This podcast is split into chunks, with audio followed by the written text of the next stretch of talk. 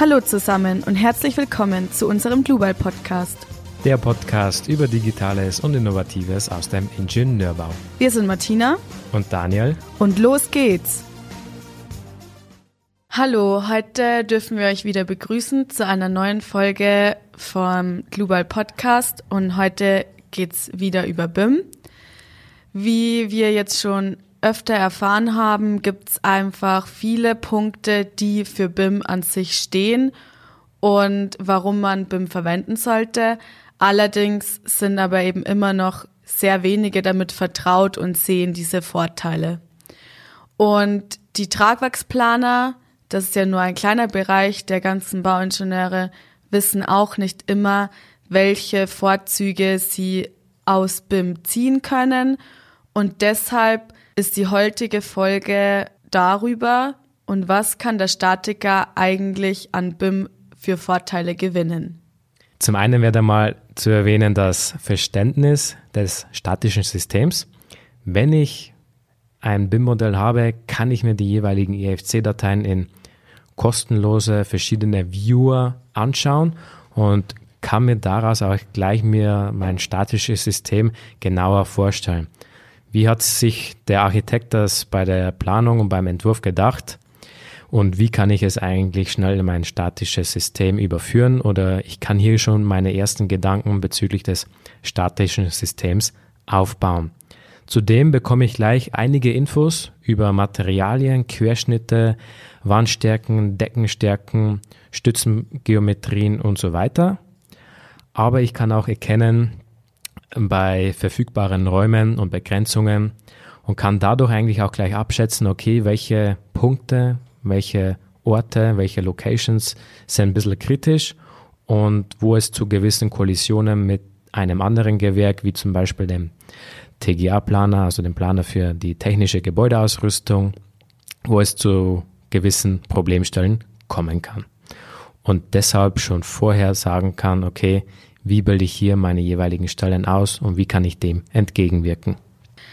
Ein weiterer Punkt ist die Geometrie und die Abmessungen der Tragstruktur, weil jetzt eine visuelle Arbeit möglich ist durch dieses Modell und der Statiker kann sich einfach jetzt durch dieses 3D-Modell wirklich vorstellen, wie wird das Gebäude in der Zukunft aussehen und er muss sich nicht mühselig aus 2D-Plänen in seiner eigenen Vorstellungskraft vorstellen, wie dieses Gebäude zusammengesetzt sein könnte, sondern er kann sofort starten. Im Idealfall ist es eben so, dass man die IFC-Daten einliest oder andere Formate und dadurch das Statikmodell generiert und dann hat man sofort das Modell und muss nur noch die Auflager, Gelenke oder Lasten eintragen, die eben vom Statiker selbst dann durchgeführt werden. BIM vermeidet außerdem Fehler. Es ist nämlich so, dass eben die Digitalisierung jetzt auch in der Baubranche angekommen ist und so ein digitaler Zwilling, also einfach dieses Modell, das die Wirklichkeit darstellen soll, zeigt früh, wo es zu Problemen kommen könnte. Und man muss auch einfach akzeptieren, dass Menschen an sich mehr Fehler machen als Computer. Und deshalb stellt BIM in der Hinsicht einen Vorteil dar, weil eben Fehler und Probleme sehr früh schon entdeckt werden können. Außerdem kann man auch Bauteile standardisieren lassen. Das heißt, dass vorgefertigte Bauteile immer wieder eingefügt werden können, egal welches Projekt man dann verwendet. Zum Beispiel zählt dazu eine Stahlprofiltabelle, die immer äh, mit jeweiligen Eigenschaften, die man immer wieder verwenden kann. Es gibt außerdem BIM-Bibliotheken zum Download, die in die BIM-Software dann geladen werden können und da stehen auch schon sehr viele Infos drin, die man sich einfach sparen kann, einzugeben und wo man sich auch weniger Gedanken drüber machen muss, weil eben alles in diesen Bibliotheken drin steht. Was bedeuten dann diese Standards? Also es ist einfach so, dass es dadurch eine einfachere Handhabung gibt, dass man viel Zeit gewinnen kann, die man dann woanders wieder aufwenden kann und dass man auf jeden Fall weniger Fehlerquellen hat. Wir reden ja öfters über OpenBIM und dabei meinen wir oft, dass die BIM-Software auch offen sein kann. Ja, also wenn es um das Thema Datenaustausch geht, dann gibt es ein Schlagwort, das ist jetzt so ein Fachbegriff, der heißt Interoperabilität. Und das ist ein wichtiger Begriff, weil er beschreibt die Fähigkeit, Daten zwischen Anwendungen, also da, wenn wir von BIM-Applikationen reden, also Software-Tools, die Fähigkeit, Daten zwischen diesen Anwendungen auszutauschen, um einen verlustfreien Datenaustausch zwischen den Programmen verschiedener Hersteller zu ermöglichen. Und wir haben ja schon mal in einer früheren Folge von der Datenstruktur IFC geredet, also Industry Foundation Classes, ist ein offenes, herstellerunabhängiges Datenformat und mit dem lassen sich zum Beispiel verschiedene Bauwerksinformationen lesen oder auch schreiben. Aber es gibt ja nicht nur IFC, es gibt noch andere Austauschmöglichkeiten wie DXF, DWG-Folien, also das sind auch mögliche Formate, mit denen man gewisse Geometriedaten zum Beispiel austauschen kann oder Step-Dateien, DSTV und so weiter. Es gibt auch eine direkte Datenaustauschfähigkeit, sprich man legt sich eine bestimmte Softwarelandschaft fest und optimiert die Abstimmung der jeweiligen Softwarekopplung auf eingesetzte Software. Allerdings birgt das die Gefahr zur Inkompatibilität, wenn nur eine Software mit wenigen Austauschmöglichkeiten vorhanden ist und das ist eher dann eher suboptimal.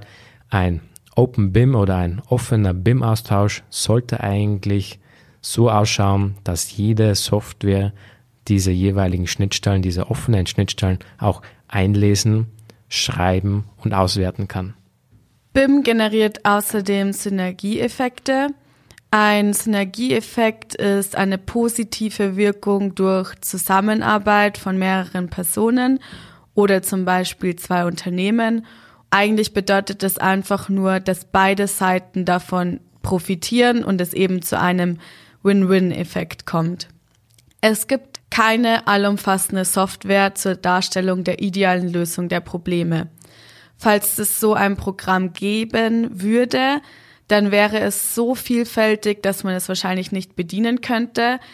Aber das Gegenteil dazu sind eben Insellösungen, die wir quasi, wenn man sich nicht mit BIM beschäftigt, verwenden. Und die sind aber eben auch nicht immer gut.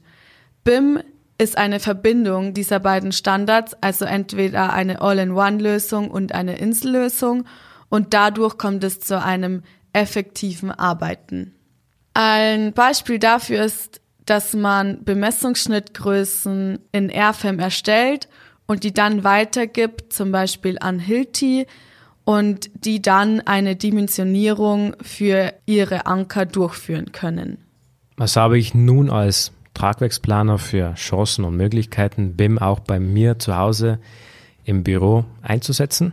Ich denke da an den klassischen Hochbau, an Bürokomplexe, Mehrfamilienhäuser, oder auch Wohnungsgebäude, aber auch an den jeweiligen Stahl- und Holzbau, weil der Stahl- und Holzbau zum Beispiel, der ist ja eigentlich nahezu prädestiniert dafür, den Austausch zwischen CAD und Stabwerksprogrammen durchführen zu können. Folgt eigentlich auch schon relativ gut über zum Beispiel jeweilige Step-Dateien oder einige Programme bieten auch einen direkten Austausch, eine direkte Kommunikation zwischen beiden Programmen.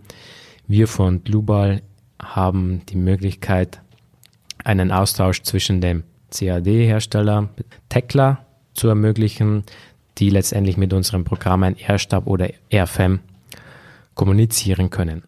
Einige Programme führen beim Modellieren auch schon ein Analysemodell mit. Wir kennen ja das typische dreidimensionale Gebäudemodell in der jeweiligen CAD-Software und einige Hersteller haben es auch schon geschafft, gleichzeitig ein Analysemodell mitzuführen, das uns Statiker ermöglicht, wenn wir dieses Analysemodell in unsere Statiksoftware einfügen bzw. importieren, dass uns einiges an Arbeit erspart wird bezüglich Modellierung. Allerdings führt das auch kleinere Probleme mit, weil für dieses Analysemodell, das wir da neben dem Modellieren des eigentlichen Gebäudes gleichzeitig und parallel erstellt und dafür ist ja eigentlich der Architekt verantwortlich. Woher weiß aber der Architekt, welche Elemente für uns als Statiker jetzt nun relevant sind? Welche Bauteile sollen tragend sein, also wirkliche tragende Bauteile wie Stütze, Wände, Decken und so weiter. Deshalb muss der Statiker auch schon mit ins, also wirklich früh mit ins Boot geholt werden und schon bei der Entwurfsphase schon auch teilhaben und deshalb ist auch die Kommunikation zwischen Architekt und Statiker extrem wichtig. Außerdem gibt es auch einige Programme, die über einen bidirektionalen Datenaustausch verfügen. Das heißt, ich ändere zum Beispiel in meinem Statikprogramm etwas, ich bekomme andere Ergebnisse heraus, sprich, ich muss meine Querschnitte ändern und diese geänderten Querschnitte kann ich dann wieder in dieses globale Gebäudemodell überführen und es dort gleichzeitig ändern. Dann gibt es auch noch geometrische Tragwerksmodelle, also ich kann aus meinem bereits vorhandenen BIM-Modell mein geometrisches Tragwerksmodell erstellen lassen und das ermöglicht uns, Ingenieure und Konstrukteure, eine genaue Massenermittlung zum Beispiel. Oder ich kann deshalb auch einfache Schalungs-, Positions- oder auch Bewährungspläne ableiten. BIM wird außerdem immer mehr zur Pflicht, deshalb sollte man sich auch als Tragwerksplaner mit BIM auseinandersetzen. In vielen anderen Ländern müssen Aufträge der öffentlichen Hand mit BIM-Methoden gemacht werden und sind da eben fest vorgeschrieben. Dazu zählen zum Beispiel England, Singapur oder Dänemark. Wenn man jetzt die Anwendung mit der BIM-Software nicht akzeptieren will, das ist quasi ein Verlust in der Bauplanung, weil man eben nicht offen ist für neue Standards und neue digitale Dinge.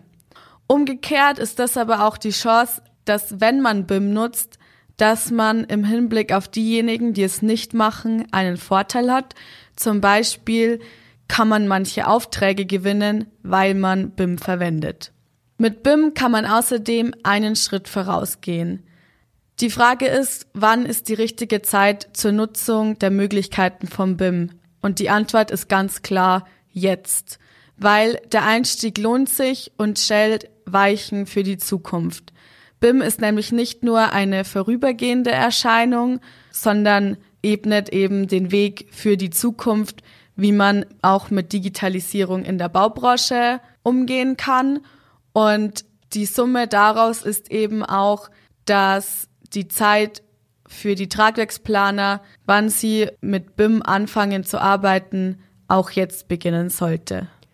Herr Martina, du hast es schon gesagt, BIM ist Zukunft und Deshalb wird es auch die Zukunft des Bauens und Planens wesentlich und nachhaltig verändern. Aber deshalb ist es auch umso wichtiger, dass ein verlustfreier Datenaustausch ein Fundament eines erfolgreichen BIM-Workflows bildet. Andernfalls kann man es einfach nicht gut genug verwenden und es wird unattraktiv für die jeweiligen Statiker bzw. Fachplaner. Und deshalb ist es auch umso wichtiger, dass wir den Anschluss an andere Länder nicht verlieren, weil es hier bereits schon in einigen Ländern sogar verpflichtend eingeführt worden ist, bezüglich der BIM-Methode zu planen. Deshalb bedeutet es für deutsche BIM-Nutzer, diese Technologie und ihre Herausforderungen auch anzunehmen, aber auch gleichzeitig Chancen zu ergreifen, ihre Planungsprozesse zu optimieren. Und ich denke auch daran, dass die Ausbildung und Weiterbildung dass darauf wirklich ein Fokus gelegt wird. Weil nur durch die Ausbildung, Weiterbildung, Selbststudium aller BIM-Beteiligten kann das Wissen und die Erfahrung ein Weg für den nächsten Schritt für BIM sein. Und deshalb sollen wir das positiv mitgestalten und sehr offen sein, wenn Leute sich in dem Bereich weiterbilden möchten und auch sollten. Deshalb sehe ich eigentlich nichts mehr, was im Weg stehen dürfte, BIM auch in Zukunft weiter zu benutzen. Ja, und damit sind wir eigentlich schon wieder am Ende. Wir hoffen, dass wir euch angeregt haben, sich mit der Materie auseinanderzusetzen, damit BIM eben Anwendung findet und in mehreren Unternehmen der Standard ist und nicht mehr nur die Ausnahme. Und damit verabschieden wir uns auch heute und wir hoffen, es hat euch gefallen. Wie immer könnt ihr uns einfach schreiben, wenn ihr Fragen oder Wünsche habt unter unserer E-Mail podcast.global.com und dann hören wir uns beim nächsten Mal wieder. Bis bald. Servus.